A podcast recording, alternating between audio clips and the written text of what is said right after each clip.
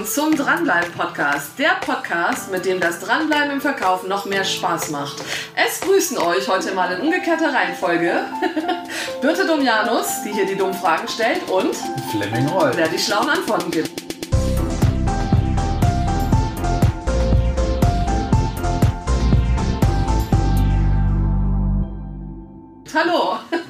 Naja, ob die, Schla ob die Fragen so, Antworten so schlau sind, wollen wir mal dahingestellt Das lassen. werden wir jetzt überprüfen. Fleming, wir haben ganz oft darüber gesprochen, über ähm, den Kontakt zum Kunden, ähm, wie man den herstellt, wie man den aufrechterhält. Eine ganz grundsätzliche Sache möchte ich von dir jetzt mal hören. Jetzt möchte ich dich mal herausfordern. Voll die Pistole auf die Brust jetzt Finde hier. heraus, wo ich, worauf ich hinaus möchte. Ähm, was ist die Grundvoraussetzung oder was ist ganz, ganz wichtig zu schaffen oder auch direkt, manchmal gibt es das auch spontan, was zwischen dem Kunden und mir bestehen sollte, um ähm, langfristig auch eine dauerhafte Zusammenarbeit zu erzeugen. Was ist ganz wichtig? Wenn wir beide, wenn du mich jetzt so, Sie können das nicht sehen, wenn du mich jetzt so angucken würdest im ersten Kundenkontakt, würde ich sagen, Lass es. der ist aber unsympathisch. Okay, über Sympathie willst du sprechen. Ja, bitte.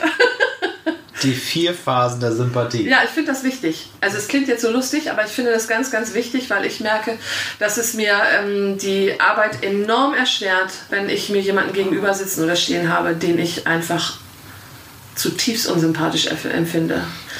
Und aber auch feststelle, dass sich das ändern kann im Verlauf des Gesprächs. Also es gibt ja durchaus ähm, häufig Menschen, denen wir begegnen, nicht nur geschäftlich, sondern auch privat, ähm, feststellen, dass unser erstes Urteil vielleicht nicht gestimmt hat. Habe ich Möglichkeiten, Ja, das zum darauf? Ja. Gut, bitte. Bitte, jetzt liefer ab. Hier kommt Fleming. Die vier Phasen der Sympathie. Vier Phasen. Oder äh, vier Punkte, vier Stufen, vier, Okay. äh, vier Treppenstufen oder weiß ich, wie ich das, wie ich das nennen möchte. Alles das, klar, Aber gut. ich, ich habe vier Kategorien, die ich da unterteile. Wichtig ist mir, dass das aufsteigende Kategorien sind, von der ist das Bild der Treppe gar nicht schlecht.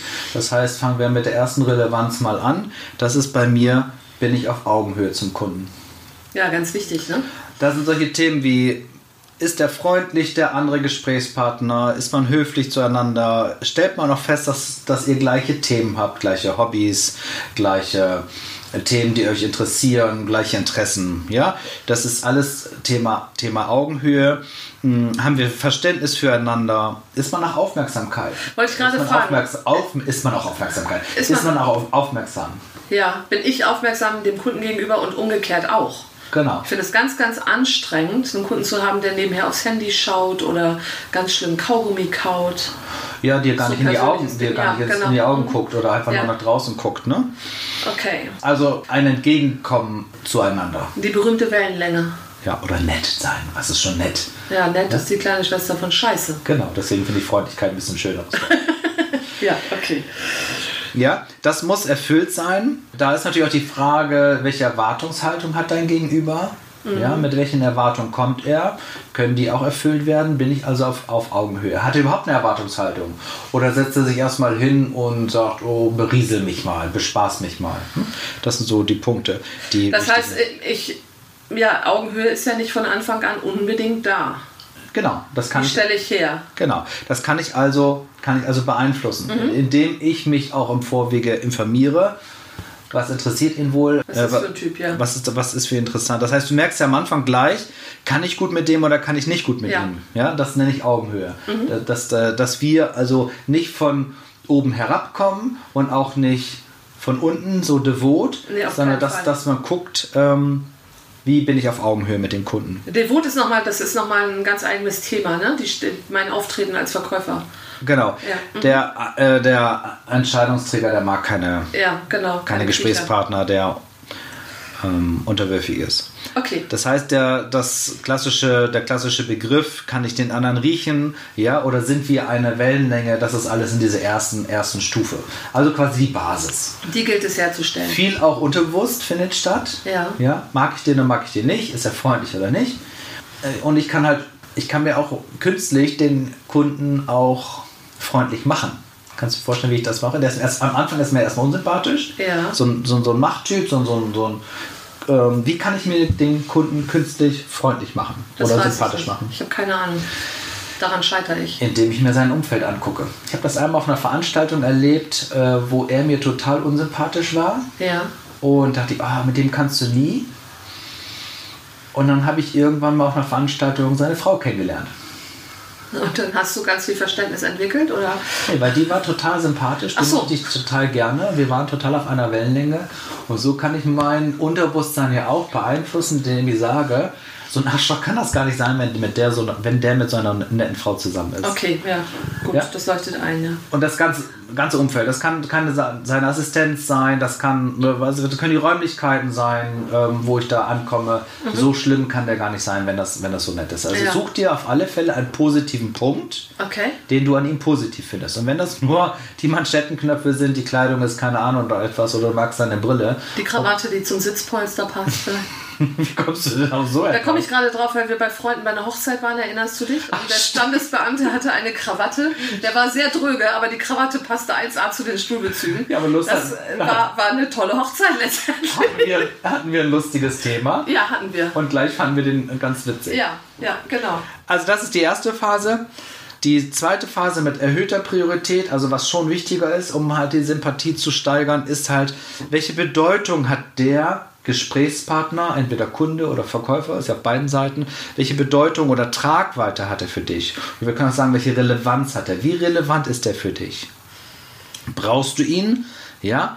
Ähm, Und das meine ich jetzt nicht nur, dass wir das in der Produktkategorie se- sehen, sondern hauptsächlich in der Person, weil Sympathie hat ja was mit der Person zu tun und nicht mit dem Produkt. Das heißt nicht, Genau. wie rele relevant sind die Produktmerkmale, das Produkt, sondern wie re relevant ist die Person für dich. Im Hinblick auf längere Zusammenarbeit oder wie meinst du das? Ja, im Hinblick auf, ähm, hat er einen Nutzen, den er dir bringt, hat er einen Mehrwert, den er schafft. Ja, hat er mir was zu bieten, was ich ähm, woanders nicht bekomme?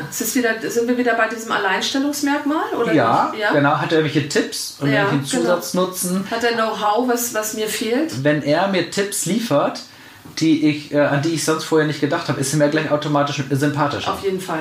Ja. Und das, deswegen ist diese Kategorie auch so wi- wichtig. Also hat er auch eine gewisse Relevanz in meinem Leben. ja, kann der was, was ich nicht kann? Ja. Okay. Ja gut, jetzt warst du gerade bei den Produkten, ne? Also wie kann ich denn jetzt, ähm, du sagst die, die, die, Vergleichbarkeit der Produkte, du hast eben das Produkt angesprochen, wie kann ich denn als Person tatsächlich auch Relevanz erzeugen? Wie kann ich mich da interessant machen? Mein Produkt setze ich ja voraus, ich würde es Genau. ja nicht verkaufen oder nicht Genau. kaufen wollen. Ich hätte an dem Produkt kein Interesse, weder als Käufer noch als Verkäufer, wenn es nicht was Besonderes Mhm. wäre.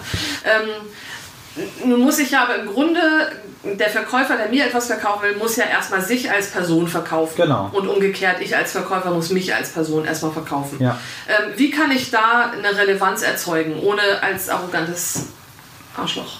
Genau, weil er, die, die Relevanz ist ihm dem Kunden am Anfang ja nicht bewusst. Ja, genau. Ne? Und ich, es, es ist ja ähm, sehr hinderlich, da mit Selbstbeweihräucherung anzufangen. Das ist sehr unsympathisch, finde ich. Kommt häufig äh, nicht gut rüber.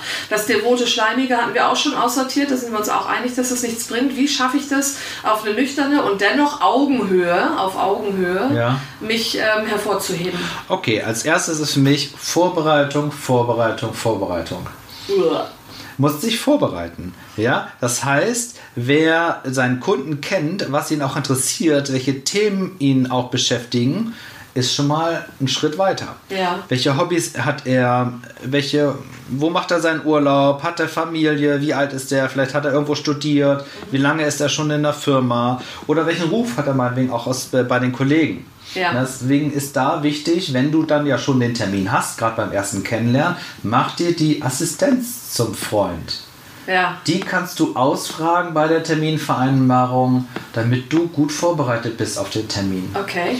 Und dann kannst du halt Relevanz erzeugen im ersten Termin, vielleicht auch im Bereich Smalltalk, dass du dort Themen findest, die auf gleicher Wellenlänge sind. Ja, das zweite ist natürlich, kenne auch deinen Wettbewerb und dein Alleinstellungsmerkmal.